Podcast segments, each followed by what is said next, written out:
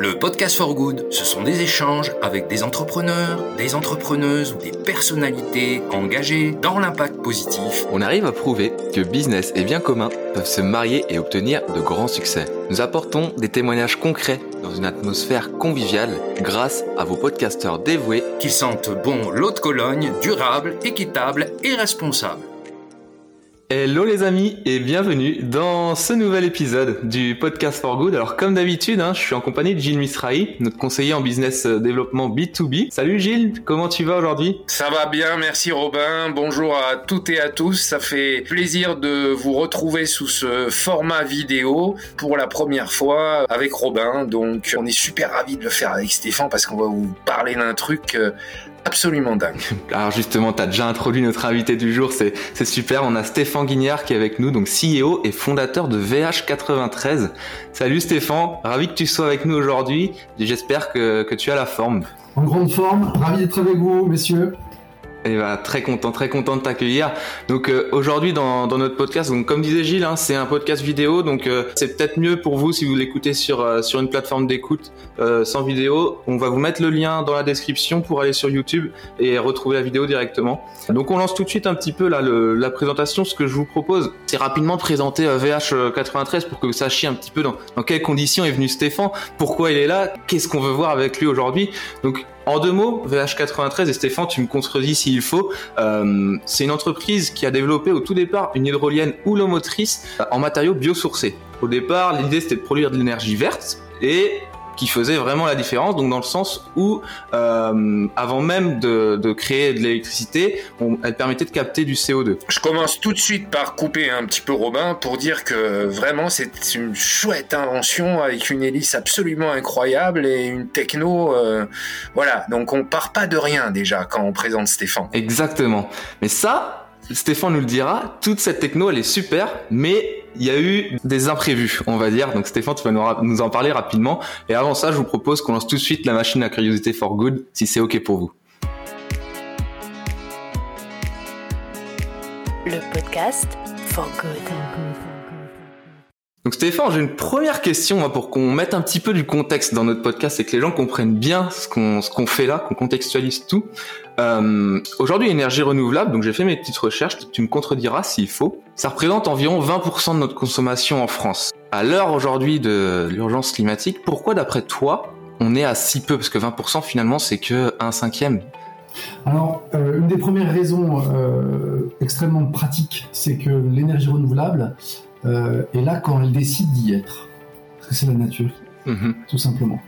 Et nous, euh, espèce Homo sapiens sur cette planète, avons été habitués, et particulièrement nous occidentaux, avons été habitués depuis euh, presque un siècle à avoir l'énergie quand nous la voulons. Donc énergie renouvelable. Et nous, pour l'instant, il y a encore un gap à, à franchir. Euh, il faut qu'on s'adapte euh, les uns aux autres, tout simplement. C'est-à-dire que c'est possible qu'il soit nécessaire dans les décennies qui viennent qu'on s'adapte à ce que nous propose la nature. Et on a oublié, euh, on a oublié cette façon de faire. Euh, J'espère simplement que ça va revenir. Je pense que c'est de toute façon une des seules solutions. Ça, c'est la première raison. Et la deuxième euh, qui, qui, appuie cette première raison, c'est que on a euh, développé très fortement depuis un peu plus d'un demi-siècle euh, un système énergétique à base d'hydrocarbures et plus particulièrement de pétrole, euh, qui est une énergie absolument fabuleuse parce qu'elle est très dense, très sûre, quasiment gratuite, et, et on peut l'utiliser à peu près comme on veut et pour ce qu'on veut. C'est le gros avantage du pétrole, des hydrocarbures en général, du gaz et du charbon. Il y a cette idée d'abondance un peu, je te coupe, c'est mais c'est... Abondance, ouais. abondance et facilité facilité, praticité. En plus de ça, euh, au cours de la Seconde Guerre mondiale, on a énormément développé cette industrie-là, et du coup, elle est extrêmement performante. Il y a énormément de savoirs qui, ont, qui sont qui est encore développé d'ailleurs hein, autour des, des, hydrocarbures, et ça, ça en fait une énergie euh, miraculeuse. Ouais. Par que on sait que derrière chaque miracle, il y a quelque chose qui se cache. Ouais. Euh, L'enfer n'est jamais loin. Et, et, en fait, on, on commence à toucher du doigt, mais très clairement, les effets de cette énergie miraculeuse. Et un des effets principaux, c'est le réchauffement climatique, c'est le changement climatique. Plus exactement, c'est l'accélération du changement climatique. Parce qu'on a toujours eu du changement climatique dans l'histoire des espèces et aussi celle d'Homo sapiens, à part que là, il est beaucoup plus rapide que tout ce qu'on a pu connaître jusqu'à maintenant. Alors justement, avant qu'on aille un peu plus loin dans, ce changement climatique, on sait un petit peu, enfin, nos auditeurs et nous ici, on sait un petit peu les raisons et on connaît un petit peu euh, les solutions qui se présentent à nous. Parmi celles-ci, justement, on, revient un peu sur l'énergie renouvelable. On a euh, l'énergie renouvelable, on la voit en tout cas sous trois, trois formes, enfin même plus, mais euh, celle qu'on connaît souvent, c'est le solaire, le vent et justement, et c'est celle-ci qui va nous intéresser, l'eau. Pourquoi aujourd'hui, dans le milieu aquatique, on a des difficultés en fait à apprivoiser l'eau? Parce qu'au final, tu disais que c'était au gré de, la nature en fait, de ce que voulait bien nous donner la nature finalement, l'eau, elle est toujours là, elle est toujours en action quand on voit l'eau des mers ou même l'eau des fleuves, même si cela varie dans les, fleuves. Pourquoi c'est aussi difficile, en fait, d'apprivoiser le, le monde aquatique? C'est difficile et c'est pas difficile. Euh, en ce qui concerne, j'ai envie de séparer en, deux parties. Euh, il y a l'eau euh, qui descend par gravité des montagnes en général et des nappes phréatiques. juste pour, pour rappel, cette eau-là elle a été montée dans l'atmosphère par l'évaporation, donc par le soleil. Hein, et c'est en retombant sous forme de neige, de glace et, de pluie euh, qu'on arrive à la stocker dans nos montagnes, dans nos nappes phréatiques, et après à l'utiliser, évidemment pour la vie simplement, euh, mais aussi pour l'énergie. Et ça, euh, dans le monde, le potentiel hydraulique est exploité à 85%. Donc il reste potentiellement 15% de ce potentiel à exploiter. Donc ça, on l'a fait déjà. Après, euh, nous, du coup, on s'est dit, bah, on va essayer de participer à, l'exploitation des 15% qui restent, notamment dans les rivières. Et là, on s'aperçoit que euh, on est chez Dame Nature. Et Dame Nature, on lui a fait une chose un peu étrange avec notre industrie pétrolière, c'est qu'on a réussi à dérégler le cycle de l'eau. Donc la nature euh, applique des contre-mesures, et ces contre-mesures bah, montrent simplement qu'on va avoir en général des débits de rivière en majorité plus bas et des événements extrêmes, donc des crues plus fréquentes et plus violentes. Ça, on l'a touché du doigt l'été dernier en Allemagne, euh, mais on, l'a touché du doigt aussi ici au mois de mai-juin euh, chez nous. sécheresse et puis crue partout en France. Donc ça, c'est un des problèmes de l'exploitation finalement de cette énergie renouvelable, c'est sa variabilité. Et cette variabilité, non seulement en, termes de ce qu'elle va pouvoir nous donner comme énergie, mais surtout, comme on est obligé de mettre des structures artificielles pour exploiter cette énergie renouvelable, cette variabilité en termes d'effets qu'elle va avoir sur ces structures, notamment d'usure, voire euh, de casse, tout simplement, donc de destruction. Donc ça, c'est vrai pour les rivières, et c'est vrai aussi pour la mer.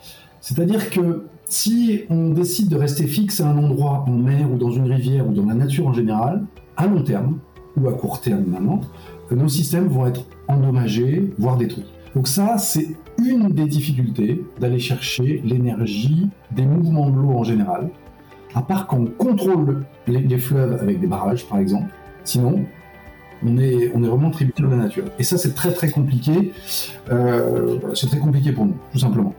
Donc... Mais alors nous, on, justement, on, est, on est venu te voir euh, à ce moment précis où je dirais quelque part euh, ce constat aujourd'hui, eh bien, c'est très intéressant tout ce que tu viens de nous dire. Je pense que ça éclaire pour beaucoup de personnes de manière concrète ton image de ce que nous donne euh, Dame Nature. Et donc à un moment, euh, voilà, Dame Nature a fait ce qu'elle a fait, et vous, vous avez euh, choisi de pivoter.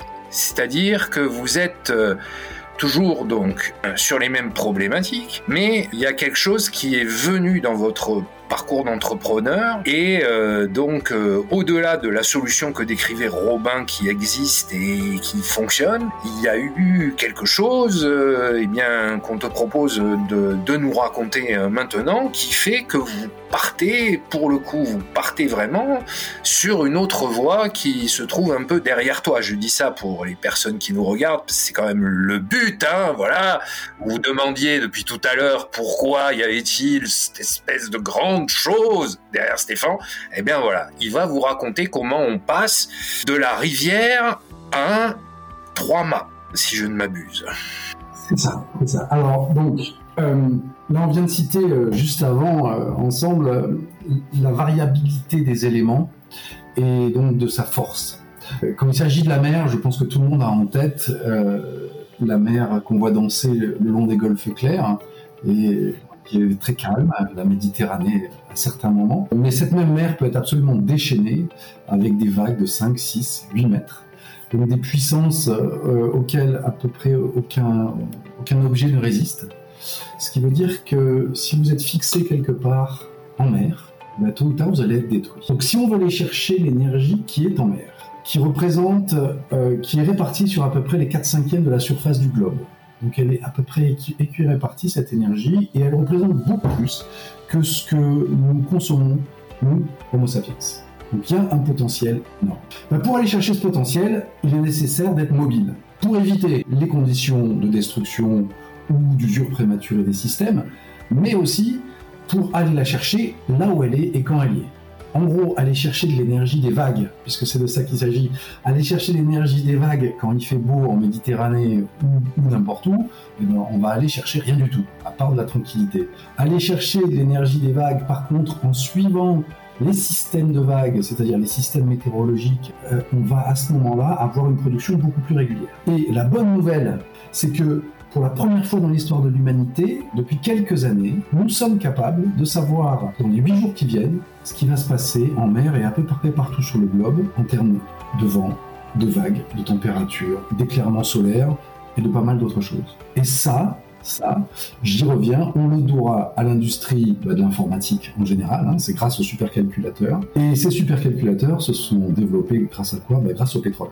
Donc merci le pétrole, mais maintenant, il est temps de passer à autre chose. Passer à autre chose, ça veut dire aller chercher une, énergie vraiment importante, une source d'énergie importante. C'est aussi pour ça qu'on sort des cours d'eau et des rivières, on sort des 15% d'hydraulique qui reste pour aller chercher quelque chose de beaucoup plus important. Et je me répète un petit peu, mais pour, aller chercher ça, il faut un système mobile. C'est absolument indispensable pour toutes les raisons que je vous ai évoquées juste avant. Et le système mobile, nous l'avons dessiné là. Donc un système mobile en mer, je crois tout le monde va me dire, ça s'appelle un bateau. Ne va pas tourner autour du pot là-dessus. Alors comment ça peut marcher? Alors mobile, comment? Bah, Vous avez vu, on a représenté les voiles, évidemment. Euh, c'est avec le vent qu'on veut que cet engin se déplace le plus possible. C'est un système hybride évidemment, mais on veut qu'il se déplace avec l'eau. Ensuite, on a besoin qu'il soit suffisamment volumineux pour pouvoir stocker suffisamment d'énergie à bord sous une forme ou sous une autre. Donc à terme, on envisage des navires d'une taille de 300 mètres. Pourquoi on a dit 300 mètres? Eh Parce que 300 mètres, c'est des bateaux qu'on sait faire. C'est les portes-containers, les bateaux qui transforment, qui transportent tout ce qu'on utilise dont on a plus ou moins besoin, euh, font à peu près cette taille-là. Et on sait les fabriquer, on sait à quel coût c'est fabriqué, donc ça c'est une brique technologique bien connue. La brique technologique un petit peu innovante, mais je pense très innovante, c'est que on va équiper des navires qui pas tout à fait la forme d'un porte-container de systèmes hydroliens. Donc ça, c'est nos hydroliennes qui reviennent ici. Ça, c'est la technologie que j'ai développée en tant qu'enseignant-chercheur avec Marseille Université, qu'on a mise dans les rivières et qui a la particularité euh, de fonctionner très bien en écoulement perturbé, c'est-à-dire avec des flux d'eau ou d'air d'ailleurs, de direction extrêmement variable et de force extrêmement variable. Ça, c'est breveté Chine, Europe, États-Unis, Canada, donc breveté mondialement. Et ce brevet euh, ici mondial en fait le seul rotor dont le rendement est conservé, voire augmente dans les écoulements perturbés. C'est le seul. Alors comment est-ce qu'on va créer un écoulement là-dessus? Alors, on va créer un écoulement ben, déjà par l'avancement du bateau, simplement. Donc ça, ça s'appelle une hydrolienne, tout simplement, ou un hydrogénérateur. Et ça, ça va permettre, pendant que le bateau avance pour aller sur les zones intéressantes, c'est-à-dire là où il y a des vagues et pour les suivre, déjà de produire de l'énergie. Ensuite, deuxième phase, on est sur place, il y a les vagues qui vont bien, eh bien, on va faire en sorte que les vagues déferlent ici, dans ce canal de déferlement. Elles vont déferler plus exactement ici, là, un petit peu en avant du bateau. Désolé, on voit pas forcément bien ma main, mais un peu, voilà. Ici, à l'avant du bateau. Déferler, hein oui, notre bateau au milieu du village, c'est normal, voilà. Et... on fait déferler ici comme ça, et ça va créer ici euh, un flux d'eau extrêmement puissant, entre 10 et 15 mètres secondes, ce qu'on n'a jamais en rivière, ni dans les courants de marée, ni ailleurs. Donc cette énergie extrêmement dense, extrêmement forte, on va ensuite la stocker à bord du bateau. Ah oui, mais nous le bateau au milieu, Stéphane Déjà, où est-ce qu'on stocke? Donc imaginez un bateau de 300 mètres. Il y a des tailles intermédiaires de prévu, évidemment. Hein. Euh, Justement, la question c'était ça, c'était sur le stockage. C'est là, c'est là où je me pose la question. Un réservoir ici, un petit peu plus loin, un petit peu plus large que le bateau, 300 mm cubes. 300 mm cubes, qu'est-ce qu'on peut faire là-dedans? On peut mettre des batteries. La technologie des batteries est en explosion, ça marche de mieux en mieux, c'est de plus en plus écologique. On peut supposer que dans une dizaine d'années, on sera parfaitement écologique. Il y a l'hydrogène aussi. L'hydrogène assez intéressant, euh, utile, alors sous forme d'hydrogène lui-même, pourquoi pas, mais aussi pour le transformer en énergie après. Euh, seul point faible pour l'instant d'hydrogène à l'instant T, c'est la perte en ligne. Euh, au niveau du rendement. C'est-à-dire que si on capte 100 kWh d'énergie, on sait qu'à la fin, l'hydrogène va nous permettre de récupérer entre 30 et 40 kWh. Voilà, on en a une perte. Mais bon, quand l'énergie est abondante, pourquoi pas? Ça s'envisage aussi. C'est des technologies qui sont aussi en plein développement, donc c'est vraiment des briques technologiques qui arrivent à maturité. Mais nous, ce qu'on pense, c'est qu'il y a déjà une brique technologique qui est largement à maturité, et c'est la capacité qu'on a à transformer l'eau salée en eau douce avec de l'énergie. Ça tombe bien, on est en pleine mer on a de l'eau salée, on a de l'énergie à revendre. On, transforme cette eau de mer en eau douce, on stocke dans le bateau. C'est pas un problème de stocker de l'eau dans de l'eau, ça, on sait très bien le faire. Et cette eau douce, bah, évidemment, on va la ramener ensuite à terre pour qu'elle soit consommée. Mhm. Alors pourquoi on a pensé à l'eau douce aussi? Parce que euh, c'est un besoin qui se fait de plus en plus sentir, et là pour le coup sur l'ensemble de la planète, puisque si on prend même la ville de Londres, je l'ai appris il n'y a pas très longtemps, euh, au mois de septembre ou d'octobre, la ville de Londres commence à manquer d'eau on, imagine que l'Angleterre, on voit l'Angleterre plutôt comme un pays humide, vous voyez Et eh ben, même là, même là. Alors c'est dû certainement à une mauvaise population, surconsommation, etc., etc. Néanmoins, il y a ce besoin d'eau. Tombe bien, l'eau ne pas si loin de la mer. Et accessoirement, l'Atlantique Nord est un endroit très énergétique en termes de vagues et de vent. Donc c'est assez, intéressant.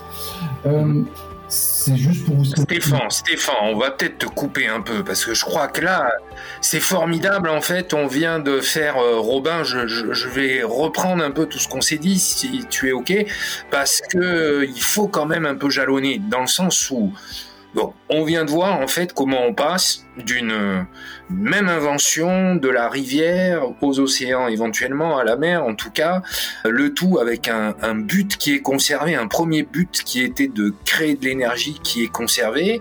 Et donc, si on résume, aujourd'hui, vous venez vous ajouter des missions supplémentaires dans vos voyages qui vont pouvoir être le transport d'énergie et également tout ce qui va être lié euh, au bateau, c'est-à-dire que vous pouvez même transporter. Oui, bien sûr. Bien sûr. On peut transporter aussi autre chose que de l'énergie. Hein. Je pense que c'est ça ta question. Euh, bien sûr, bien sûr qu'on peut transporter.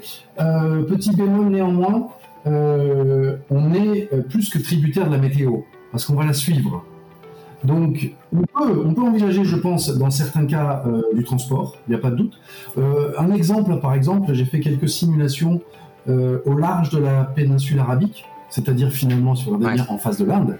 Donc s'il y a du transport à faire entre Bombay et Oman euh, ou entre, entre Bombay et les Émirats arabes unis, évidemment, on peut en profiter à la fois pour faire de l'eau douce euh, sur le chemin de retour, par exemple, et transporter à l'aller ce qu'il y a à transporter, ou l'inverse. Hein. Euh, je, dirais même, je dirais un gros mot, peut-être ça sera coupé au montage, hein, c'est on pourrait à l'aller transporter du pétrole et au retour de l'eau douce, vous voyez Mais euh, tu, peux garder tout ça. C'est très important que toi maîtrises l'ensemble de ton projet et ce sera tes responsabilités. vous, pouvez, me donner l'idée, hein, mais franchement, c'est... Oui, ça c'est normal. Nous, on, est là pour animer. Après, les responsabilités de chacun. Mais regarde, en tout cas, ce qui est formidable, c'est que donc on voit aujourd'hui bien tout ce que vous avez créé autour finalement de l'hélice, autour d'une invention d'eau sourcée, etc., qui va euh, donc beaucoup plus loin. Je dirais aujourd'hui, est-ce que vous êtes capable de faire des, prévisions, par exemple, bon, à l'état de l'art, quoi, hein, par rapport à des marchés? Est-ce que vous pensez qu'il y a une rentabilité euh, importante dans les sujets que vous adressez Est-ce que euh, aujourd'hui ça pourrait concerner un opérateur euh, Voilà. Euh, qu'est-ce que vous envisagez un peu cette étape, hein, bien sûr les amis, avant d'entendre la réponse de Stéphane, je vous propose de lancer tout de suite notre prochaine rubrique Business Model que Gilles vient gentiment d'introduire avec cette question. Le podcast for good. Alors moi je vais déjà je vais faire une projection dans, dans 10 ans. Mhm. Dans 10 ans, objectif, euh, navire de 300 euh, mètres de long, 300 000 tonnes d'eau douce, qu'on peut ramener. Et on a fait un calcul, on a entre 3 et 4 dollars du mètre cube. 3 et 4 dollars du mètre cube. Maintenant, c'est encore cher. Dans 10 ans, je pense que ce sera largement compétitif. Parce qu'on sait le prix de l'eau va exploser, vu qu'il est lié de toute façon au prix de l'énergie, euh, puisque le dessalement d'eau, là où, euh, l'eau euh, manque, est fait à partir essentiellement de gaz ou même d'énergie solaire. Mais bon, c'est lié au prix de l'énergie. Ça, c'est la première chose. La deuxième, c'est que dans le développement du projet, dans les 10 ans, il ne se passe pas rien. Évidemment, il y a de la R&D, mais il y a aussi des produits R&D, donc navires d'une quinzaine de mètres, qui eux peuvent déjà devenir des produits dès après la R&D. Et là, c'est pareil, on va faire évidemment bien plus petite quantité de l'eau douce, du transport d'énergie ou du transport d'autres choses, euh, mais évidemment pour des communautés plus petites. Donc on pense à beaucoup de sites isolés dans le monde entier, euh, ou de villes de taille plus petite, de villes côtières, euh, qui pourraient tirer parti de ce genre de produit, donc 15 mètres, puis 30 mètres, pour, euh, voilà, pour ce genre de choses. Donc il y a déjà en fait des débouchés possibles, finalement à 5 ans, on peut envisager une commercialisation de navires, mais alors qui ne feront pas 300, 300 mètres de long, hein, ni, 500 000 tonnes. Quoi. Mais il y a toute une gradation finalement dans le développement. En gros, chaque étape de R&D amène à un système commercial. Et est-ce que c'est pas un moyen aussi de ces étapes-là de, de, peaufiner un peu peut-être le, projet? Parce que enfin toi qui es dans, dans, le domaine, je pense que là il y a la maquette donc c'est très bien, mais une fois que ça sera à taille réelle, il y aura sans doute des choses ici et là à, développer et, et à, améliorer ou en tout cas à, à modifier. Bien sûr, bien sûr, bien sûr, bien sûr. C'est évidemment la R&D tout du long voilà, il y a une R&D de fond qui doit être faite parce que rien que les changements d'échelle. Là, on est sur une maquette qui fait à peu près un mètre. On est en train de faire un système autonome de 3 mètres de long pour montrer que ça marche. Voilà. Et qui va nous amener beaucoup de données et d'informations en termes de R&D déjà. Ensuite, on veut passer à un système de 15 mètres de long. Donc, le passage de 3 mètres à 15 mètres, c'est assez classique hein, dans le domaine naval, dans le domaine du nautisme. Mais il n'empêche que, évidemment, il y a de la R&D sur les matériaux, il y a pas mal de choses. Il y a un domaine à mon avis, de R&D qui est... Il faut, dire, il faut dire au passage que tu peux parler de ça avec euh, beaucoup de confort parce qu'au moment où tu nous parles, tu te situes aussi à La Ciotat. Tout à fait. Donc on a, on a les chantiers navals juste en bas. Et, euh, qui, non, je veux dire, on parle pas de quelqu'un qui, qui fait de la, pizza à Perros Guirec, quoi. C'est ça. Alors, je veux pas me, je veux pas me fâcher avec les gens de Perros Guirec, hein, soit bien clair, ni avec les pizzas. Je les adore, je les salue au passage. Voilà. Mais du coup, du coup, Perros par contre, pour être, enfin, en tout cas, la Bretagne, évidemment, et, la Vendée, euh, ainsi que la Normandie, pourront vraiment être aussi des endroits d'expérimentation super intéressants. Euh, si on parle, par exemple, des navires d'une trentaine de mètres, euh, il y a l'île de Saint, hein, qui, qu'on connaît tous, qui a des désalinisateurs, qui ont été récemment endommagés, notamment par les tempêtes. Euh, évidemment, c'était pas prévu parce que les tempêtes sont de plus en plus fortes. Et, euh, là, évidemment, une île comme ça, euh, on pense à l'île de Bréa aussi et, quelques îles bretonnes pourraient tout à fait être alimentées par ce genre de par, ce genre de système. Donc, et des systèmes pour le coup plus petits, pas de 300 mètres de long, hein, de, 15 mètres, de 30 mètres. Donc c'est vraiment pour, pour, pour revenir là-dessus. Donc, R&D, évidemment, c'est quelque chose qui me connaît beaucoup, puisque bah, en tant qu'enseignant-chercheur avec marseille Université, qu'ingénieur, bah, j'ai pas mal travaillé sur tout ça, vous vous en doutez. Euh, et pour ce qui est de la mer, on a bah, tous les chantiers qu'il faut en France pour fabriquer ce genre de bateau. Euh, je crois qu'on peut même, pourrait même pas les citer tellement il y en a. Euh, moi, c'est un milieu évidemment que je connais très bien, vu que j'ai grandi là-dedans, vu que j'ai fait aussi de l'architecture navale, c'est grâce à ça que j'ai pu dessiner ce bateau notamment. Les amis, c'est déjà la fin de cette première partie en compagnie de Stéphane. On espère avec Gilles que la conversation vous plaît autant qu'elle nous a plu à Gilles et moi. On se retrouve dès mardi prochain pour la seconde partie, ou alors si vous êtes vraiment impatient, la vidéo est disponible intégralement sur YouTube dès maintenant. Vous trouverez le lien dans la description du podcast. Voilà, c'est tout pour aujourd'hui, et moi je vous dis à très vite. Tchuss